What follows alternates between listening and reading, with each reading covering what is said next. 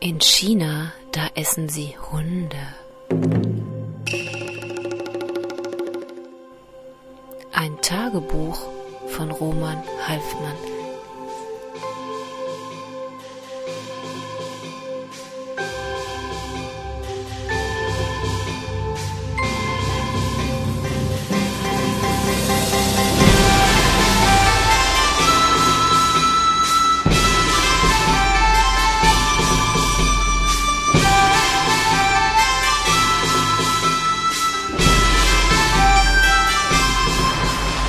Geheimnisvolle Banalität. Herr Halfmann! Scheiße, denke ich und will mich verstecken. Doch eigentlich bin ich schon im denkbar bestmöglichen Versteck, nämlich in meiner Wohnung. Die Vorhänge sind zugezogen, das Licht ist aus und ich will gerade in meine Turnschuhe steigen, trage schon diese hässliche Jogginghose und ein grünes T-Shirt, dürfte eigentlich angesichts meiner Erkältung nicht joggen, will aber, verharre nun regungslos, denn einen Fuß schon beinah im Schuh, der andere, der linke nämlich, ist nur besockt. So verharre ich, das Abbild eines seltsamen Mannes. Eine Bewegung, denke ich, und die ganze Sache fliegt auf. Denn Bewegungen verursachen Lärm. Wenn du jetzt zum Beispiel, plane ich, den Schuh wieder ausziehst, knarrt sicherlich der Boden oder du rutschst besockt aus, schlägst laut scheppernd mit dem Kopf auf und das macht natürlich einen ordentlichen Krach. Natürlich könnte ich, plan ich weiter, mich auf den Boden sinken lassen, ähnlich einem Vietnamkrieger im Dschungel, und ganz gemächlich auf dem ins Schlafzimmer robben und mich dort so lange in eine Totenstarre versetzen, bis die Situation sich geklärt hat. Doch wahrscheinlich knistert schon bei der kleinsten Bewegung der billige Plastik der Jogginghose. Und warum kaufe ich für immer so ein billiges Zeug? Teure Jogginghosen sind aus knisterfreiem Stoff gemacht. Ja, wenn ich damals etwas mehr Geld ausgegeben hätte, dann könnte ich jetzt sicherlich nicht nur ins Schlafzimmer robben, sondern gleich in die Küche. Ja, würde ich überhaupt teure Kleidung kaufen, könnte ich mir vielleicht lautlos einen Kaffee machen. Doch in diesen Planspielen vergesse ich ja die unmittelbare Bedrohung. Ich lausche angestrengt und höre ein leises Atmen. Bilde es mir vielleicht auch nur ein. Spüre aber die Präsenz eines Körpers gleich hinter der Wohnungstür. Scheiße, denke ich noch einmal und habe ich eigentlich schon den ganzen Tag gedacht. Ja, ich bin an diesem schönen Sonntag mit einem geflüsterten Scheiße auf den Lippen aufgewacht, habe im Gleichklang dieses Wortes die verklebten Augen geöffnet und eine ganz und gar nicht schöne Welt gesehen, sondern nur mein Schlafzimmer. Verstreute Klamotten, die leeren Schokoladenpackungen von der gestrigen Nacht und durch den Vorhang ein Glimmen des chinesischen Alltags. Ich wollte nicht aufstehen, wollte liegen bleiben, die Decke bis zur Stirn hochziehen und alles vergessen. Kann ja China momentan nicht ausstehen, hasse es und meine Situation. Und also hasse ich all das für vielleicht fünf Minuten und beginne dann plötzlich eine Sache weniger zu hassen, schließlich zu lieben. Die Vorstellung einer schönen Tasse Kaffee nämlich. Die treibt mich aus dem Bett und in die Küche, aufs Klo natürlich auch am Ende der Tour mit der Tasse zurück ins Bett. Hier liege ich nun noch fünfzehn Minuten und hasse alles, China und mich, trinke dabei Kaffee und äuge blicklos vor mich hin. Hätte so sicherlich noch zwei Stunden liegen können, wenn mich die Vorstellung einer Zigarette nicht wieder rausgetrieben hätte. Ich rauche ja grundsätzlich nicht im Bett und überhaupt nicht im Schlafzimmer. Rauche auch nicht ungeduscht, mag das nicht, Gehe also aus diesem Grund duschen. Beginne wegen einer Zigarette den Tag. Momentan ist das die einzige Motivation, denn der Rest ist beschissen. Viel Arbeit wartet auf mich, sage ich mir und putze die Zähne. Will schon wieder ins Bett angesichts dieser Arbeiten, die ich ja nun schon einige Tage vor mir herschiebe. Den Literaturkurs muss ich vorbereiten, und zwar dringend. Die Klassik, Goethe, Schiller, Herder, Wieland, natürlich aber auch die Lieblinge, die nun wieder nicht hineinpassen. Jean-Paul, Kleist, Hölderlin, die ich, so mein Plan, im Grunde noch intensiver als Goethe durchnehmen möchte. Naja, wenigstens intensiver als Schiller, den ich ja hasse und von dem ich keine Zeile lesen kann, ohne mich zu ärgern.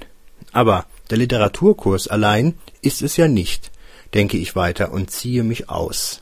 Nein, du musst auch noch Linguistik machen, Syntaxtheorien, meine Güte, generative Grammatik, wie furchtbar. Denn das ist ja alles ganz schrecklich langweilig und kostet dich wieder Stunden am Rechner. Ich seufze und seife mich mit dem chinesischen Duschzeug ein, massiere irgendein Zeug in die Haare, benutze ein Peelinggel fürs Gesicht, dusche das alles ab und den Dreck hoffentlich mit. Doch da fällt mir ein, dass ich im Grunde noch Landeskunde auch noch machen muss. Denn wegen meiner Erkältung hatte ich die letzte Woche so ziemlich im Bett verbracht. Himmel, denke ich und trockne mich ab, das ist aber viel zu tun. Und dann deine Kafka-Sache noch. Da musste sicherlich auch noch zwei Stunden dran sitzen, denn sonst bringt es ja nichts. Sonst kannst du es gerade sein lassen. Tja, sage ich, nehme die Zahnseide zur Hand. Zwei Stunden musst du mindestens die Kafka-Sache machen und dann denk an den Tolstoi. Der will ja auch gelesen sein. Hm. Mache ich an der Seide vorbei, stell dann fest, dass ich ja auch noch was essen muss. Die Welt ist so schrecklich kompliziert, sage ich mir und gehe nun erst einmal das Essensproblem durch. Denn erstens will ich heute nicht essen gehen, habe keine Lust, mir einen Studenten zu suchen. Doch da rührt sich etwas in mir, eine unangenehme Sache, etwas, was ich eindeutig vergessen und verdrängt habe. Aber es ist zu früh für verdrängte Dinge, denke ich, denn sicherlich habe ich das nicht umsonst verdrängt, sondern eben aus einem gesunden Selbsterhaltungstrieb heraus. Der Kopf verdrängt ja nicht aus Spaß, sage ich mir. Nein, er verdrängt, weil er mich schützen will, und ich sollte diesen Schutz tatsächlich auch in Anspruch nehmen, sollte froh sein über diese Möglichkeit und mich als vertrauensvoll ins Vergessen schicken. Also, zurück zum Essensproblem. Denn heute ist das wirklich eine Schwierigkeit. Habe ja, wie gesagt, keine Lust draußen herumzustiefeln und mir ein Lokal zu suchen. Radebrechend meine Bestellung aufzugeben. Nee, danke, sage ich zu mir und ziehe mich wieder an. Finde auch das heute unerträglich. Dieses An- und Ausziehen. Diese Tretmühle des Alltags. Wie wäre es, denke ich, wenn du heute mal nichts anziehst? Aber das ist natürlich nur ein spielerischer Gedanke, ein kleiner Ausflug ins Abstruse. Könnte ja nicht nackt durch die Wohnung laufen, denn, denke ich, stell dir vor, dir gefällt das auf einmal und du wirst zu einem Nudisten. Also, ich bin der Roman und ich bin ein Nudist. Müsste ich dann immer zur zu den neuen Bekannten sagen, die natürlich konsterniert sind, wenn ich ihnen nackt die Tür aufmache. Also sage ich mir, Nudist wolltest du ja nie werden. Nudist nicht und auch Exhibitionist nicht. Nein, dann lieber ein Triebtäter der altmodischen Sorte, denn das hat wenigstens noch Hand und Fuß. Ein Exhibitionist dagegen, da stimmt ja dann gar nichts mehr. Und ein Nudist erst, meine Güte, das kann man ja keinem erzählen. Also ziehe ich mich eben an, bin froh, dass auch diese Möglichkeit des Spleenig-Werdens an mir vorbeigezogen ist. Wenn man mal bedenkt, wie lange man schon lebt und wie viele Möglichkeiten es gibt, auf irgendeine Art bekloppt zu sein, ja, dann muss man echt froh sein, wenn man sich noch halbwegs hält. Ist ja heutzutage eher ungewöhnlich, denn gerade heutzutage gibt es ja die unmöglichsten Sachen. Denk nur mal, denke ich und richte mir das Haar. Ja, zu meinem Leidwesen muss ich doch sagen, dass ich nun darauf achte, dass die Haare meine kahlen Stellen etwas verdecken. Dauert immer länger und macht überhaupt keinen Spaß. An diesen Kannibalisten vorletztes Jahr. Aber das bringt mich wieder zum Essensproblem, und ich gebe in dieser Hinsicht auf. Werde mir was kochen müssen, irgendeinen Scheiß, Nudeln oder sowas. Möchte heute niemanden sehen und also auch kein Gemüse kaufen, denn ein Schritt auf die Straße wirft mich ja um. Aber es stimmt etwas nicht, ganz klar, und nun werde ich dann doch misstrauisch. Mache mir in dieser Stimmung ein Brot, lege eine Scheiblette aus Qingdao drauf, trage dies ins Arbeitszimmer, schalte den Rechner ein, und während zweier Sachen fällt es mir plötzlich wieder ein, das gesamte Drama, der Rechner fährt also piepend und pfeifend hoch, und ich will mich gerade hinsetzen, kann das aber nicht, weil der Tolstoi ja noch neben dem Bett liegt, den ich also holen muss. Und beim Gehen fällt mein Blick auf Kafkas Der Prozess, der ja auf dem Schreibtisch liegt. Und eben dies war der Moment, in dem mir alles wieder einfiel. Scheiße. Ich gebe auf, ziehe den Turnschuh ganz aus, gehe zur Tür. Hallo. Hi. Das Mädchen wollte gerade wieder gehen. Das sehe ich noch. Doch da ist es selbstverständlich zu spät und ich stehe ja an der Tür, zwar in Jogginghose und bleich wie ein Gespenst, jedoch unzweifelhaft der Dozent des Deutschen Instituts. Kommen Sie herein, sage ich also. Ich ziehe mich gerade um, ich wollte joggen gehen. Sie kamen ja nicht. Das sage ich ein wenig vorwurfsvoll und gehe ins Schlafzimmer, ärgere mich jetzt so richtig, habe mich den ganzen Tag ja schon geärgert über meine Dummheit. Hätte ich Nein gesagt, denke ich, hätte ich doch nur am Freitag Nein gesagt, dann könnte ich ein ruhiges Wochenende verbringen. Einen schönen Sonntag unter Freunden, nämlich mit mir allein, der mir der liebste Freund auf der Welt ist. Ja, denke ich und ziehe die Hose wieder aus. Mit mir komme ich gut zurecht, da gibt's keinen Ärger. Doch manchmal kann ich eben nicht Nein sagen und leide dann darunter. Ich habe wieder Kafka gelesen, sagte am Freitag nach dem Seminar die Studentin namens Monika zu mir, und ich nickte freundlich. Mag ja eigentlich alle Menschen, die Kafka lesen, möchte jedoch nicht mit ihnen über Kafka reden, kann dieses typische Gerede von wegen Depression, strenger Vater und so weiter nicht mehr hören dieser Einseitigkeit. Doch das hier ist eben eine Studentin, und dann ist das schon in Ordnung. Ja, sagte ich deshalb auch, und sie erzählte mir, dass sie einige Fragen über Kafka hätte und ob ich am Wochenende einmal Zeit hätte. Hm, machte ich nun wieder und dachte nach. An sich ist das alles kein Problem, doch wenn man einer Studentin nachgibt, dann kommen sie alle. Genau das beklagen ja alle anderen Lehrer, nämlich keine Zeit mehr zu haben wegen der vielen Studenten, die jeden Abend vorbeikommen und gar nicht mehr gehen wollen. Chinesische Studenten möchten grundsätzlich gern mit dem Dozenten auch privat umgehen. Denn zum einen lernen sie so mehr und zum anderen erhoffen sie sich wohl irgendwelche Vorteile. Aus diesem Grund habe ich bisher alle derartigen Versuche einer privaten Beziehungsaufnahme erfolgreich abgeblockt habe immer deutlich genug auf meine schicke Armbanduhr gezeigt, und das ist ein Argument, gegen das einfach kein Kraut gewachsen ist. Ich habe keine Zeit und werde auch nie Zeit haben, bedeutet das niemals. Hm, machte ich nun nochmals, wie wäre es am Sonntag um siebzehn Uhr? Sonntag geht, also gut, erklärte ich und gab ihr meine Adresse, auch etwas, was ich eigentlich niemals machen wollte, doch jetzt tat ich es eben dennoch, und zwar aus einem Grund Kafka. Kafka, sagte ich daher auch kurz und knapp zu Alf, der mich überrascht von der Seite ansah und nicht verstehen konnte, weshalb ich auf einmal mein Gebot selbst missachtete und sozusagen mit den Füßen trat. Jemand, der so begeistert von Kafka ist, den muss ich unterstützen. Und sie ist sehr begeistert von Kafka. Alf nickte und wir gingen was essen, trennten uns dann und ich ging geradewegs in meine Wohnung und also auch geradewegs in mein entsetzlichstes Wochenende bisher. Erlebte den Freitag als Schreckenstag und den Samstag als üblen Totentag, den Sonntag nun eben als weiteren Höhepunkt.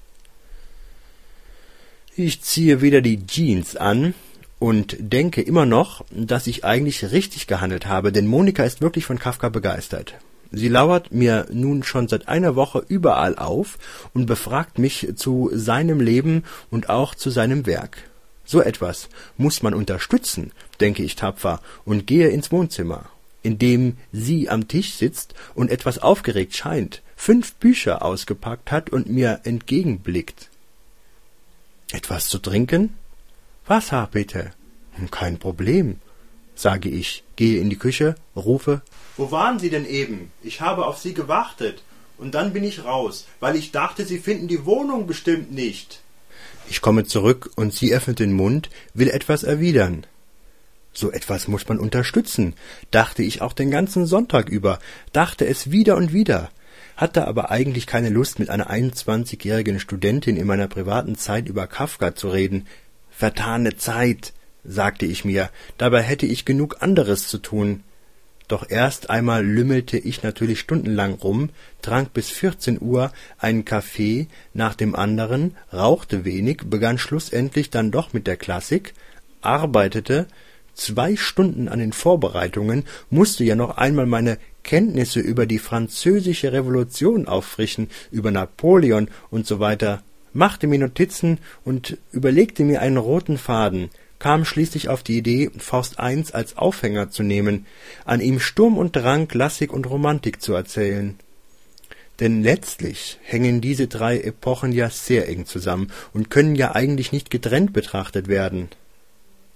So weit kam ich bis 16 Uhr, nahm mir dann die Kafka-Sache vor und dachte doch nur an 17 Uhr und an den Termin, hasste mich und hasse ja insgesamt derartige Termine, die ja den ganzen Tag belasten.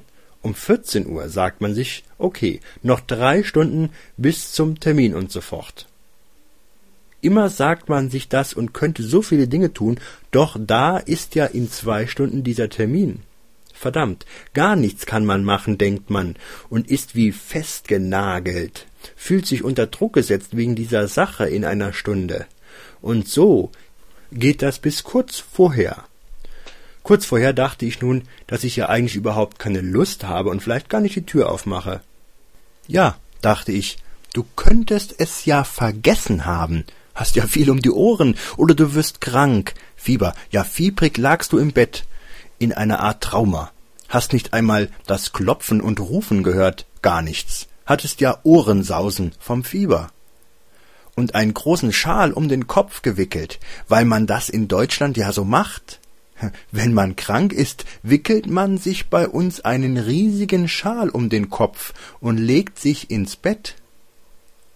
Inzwischen war es nun siebzehn Uhr und fünf Minuten, und ich dachte, dass es jetzt schon eine Frechheit ist, denn scheinbar kommt sie zu spät. Oder sie findet die Wohnung nicht, fiel mir ein, und ich beschloss, draußen nach ihr zu sehen. Ja, fasste ich den Entschluss, du gehst raus und wanderst einmal ums Gebäude. Wenn du sie siehst, dann hast du Pech gehabt. Wenn sie gerade in dieser Zeit bei dir klopft, tja, dann hat sie eben Pech gehabt. Ein guter Plan, dachte ich und verließ die Wohnung, schritt in einem weiten Bogen um den Block herum, stellte dabei fest, dass es eigentlich schönes Wetter hatte und ich, wenn sie nicht doch noch käme, genauso gut joggen könnte. Ich sah mich um, erkannte sie aber nicht, gab ihr wirklich eine Chance ging dann in die Wohnung zurück. 17 Uhr und 15 Minuten, zeigte die Uhr, und nun war es wirklich zu spät, stellte ich erleichtert fest und zog meine Joggingsachen an, wollte gerade in den rechten Schuh schlüpfen, als Ich habe bei Ihnen geklopft, aber es war niemand da. Ja, nicke ich freundlich und bedauernd. Da hatte ich Sie gerade gesucht. Wir lachen beide erleichtert auf, und ich gebe ihr das Wasser mache mir selbst einen Kaffee und greife automatisch zu den Zigaretten. Also Kafka. Beginne ich und sie nickt. Wie kann ich denn helfen? Tja, Kafka, beginnt sie zögernd und erzählt mir, dass sie vor einem Monat zum ersten Mal Kafka gelesen hat und seitdem nicht mehr von ihm loskommt. Immer an ihn denken muss und sich einige Fragen stellt, wir besprechen also einige Fakten und Thesen und ich erkläre, dass Kafka für die Chinesen sicherlich sehr fremd und neuartig ist. Sie nickt. Chinesen kennen das Ich nicht so. Ich nicke nun und bin beeindruckt, denn sie hat wahrhaftig den Verstand für Kafka und auch für andere Dinge, kein Zweifel. Sie erzählt mir, dass die moderne chinesische Literatur nicht modern ist, sondern immer nur traditionell und dass dies mit dem Staat und dem Denken zu tun hat. Doch, sagt sie, manche denken anders und es sind nicht viele. Wieder nicke ich und frage sie, was sie genau an Kafka hat, warum sie nicht äh, von ihm loskommt. Weil, murmelt sie, weil ich mich viel in Kafkas Werken sehe. Ich sehe sie von der Seite an. Und sie wird sogar ein wenig rot. Das erste Mal, dass ich bei einem Chinesen so etwas sehe, glaube ich, und bin fasziniert. Sie redet sich in einen Mut hinein, und ich merke, dass sie noch niemals darüber gesprochen hat und sicherlich auch nicht hierüber sprechen wollte. Doch ich frage immer wieder freundlich nach, möchte auf den Kern der Sache kommen, merke ja das wahre Problem, und sie will es auch einmal loswerden. Was mich nun im weiteren Verlauf des Gesprächs wirklich fasziniert, ist weniger die Rötung der Haut als die Leidenschaft, mit der sich diese Studentin in Kafka geworfen hat. Ich will Kafkas Schloss in diesem Monat dreimal lesen, sagt sie, und ich bin ein Außenseiter, habe keine Freunde, finde keine Freunde. Und meine Familie ist wie Kafkas. Ich bin vielleicht verrückt. Mein Vater ist ein strenger Vater, wie Kafka. Nein, verbessert sie sich. Sie haben letztes Mal gesagt, Kafkas Vater vielleicht nicht streng, sondern Kafka hat seinen Vater nur so gesehen. Sie, sie sieht mich an und ich nicke, bereue den blöden Podcast vor, ein, vor einigen Tagen, sehe ihn deutlich vor mir. Ich habe gesagt, dass eine Studentin mich nach Kafkas Vater fragte und ich ihr erklärte, dass der Vater gar nicht streng gewesen wäre und so weiter. Ich erinnere mich aber vor allem an das Ende des Podcasts, in dem ich hochnäsig und stolz feststellte, dass sie es sicherlich nicht verstanden hat. Plötzlich fühle ich mich unwohl und greife wieder zu den Zigaretten. Frage sie derweil, ob sie selbst schreibt. Sie sieht überrascht auf, fühlt sich ertappt. Wenn man Kafka so liebt, sage ich, dann möchte man normalerweise selbst schreiben oder schreibt. Kafka ist streng, ich bin auch streng, erwidert sie, und ich weiß genau, was sie meint sehe die zerknüllten Zettel und die vielen Versuche des Schreibens, sehe sie vor mir, wie sie eines Abends wieder zu schreiben versucht und schlecht schreibt, alles wegwirft und ein tiefes Unglück spürt. Ich sehe das alles, weil ich es von mir selbst kenne und daher sehr genau weiß, wie sich das anfühlt. Schreiben zu wollen und es nicht zu können ja, vielleicht schreiben zu müssen und es eben doch nicht zu können. Das quält und ist wie ein Pfahl im Fleische. Ich denke an meine Jugend, stelle ja fest, dass sie zwölf Jahre jünger ist, denke an meine Versuche und an meine Verzweiflungen und vor allem an die Ängste. Ja, ich weiß, dass all dies nicht zum Lachen ist, nein, eher tödlich ernst. Denn wenn man wirklich ernsthaft schreiben will und eben nicht nur so, ja, dann muss man eben alles geben und also sein Leben im wahrsten Sinn des Wortes hergeben und aufs Papier bringen. Ich habe das damals ernst gemeint, denke ich, und sie meint es auch ernst. Das spüre ich. Und sehe ich auch. Höre ich auch aus ihren Worten.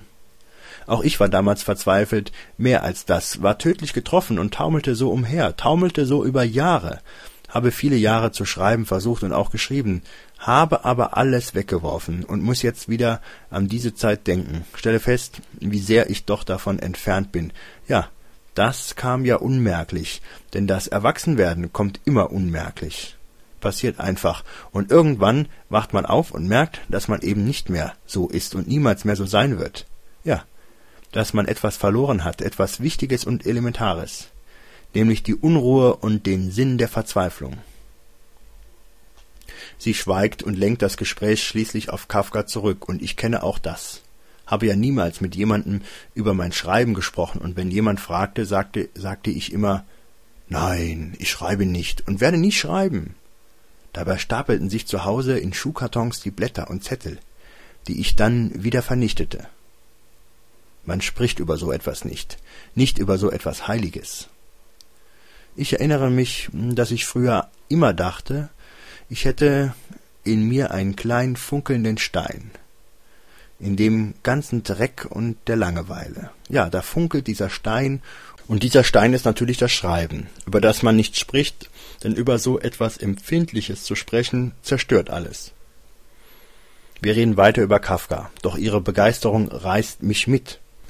Ja, ihre Begeisterung ist meine Trauer über längst vergangene Zeiten und Gefühle. Früher, fühle ich, früher, da warst du ein besserer Mensch, da warst du wertvoller. So fühle ich ganz stark und empfinde meine Überheblichkeit und meinen Stolz, spüre den Ton, mit dem ich seit einiger Zeit über Literatur spreche und schäme mich dafür. Schäme mich auch noch, als sie längst die Wohnung verlassen hat und wir uns für den nächsten Sonntag verabredet haben. Denn das hier will ich unterstützen. Wenigstens ein wenig, denke ich.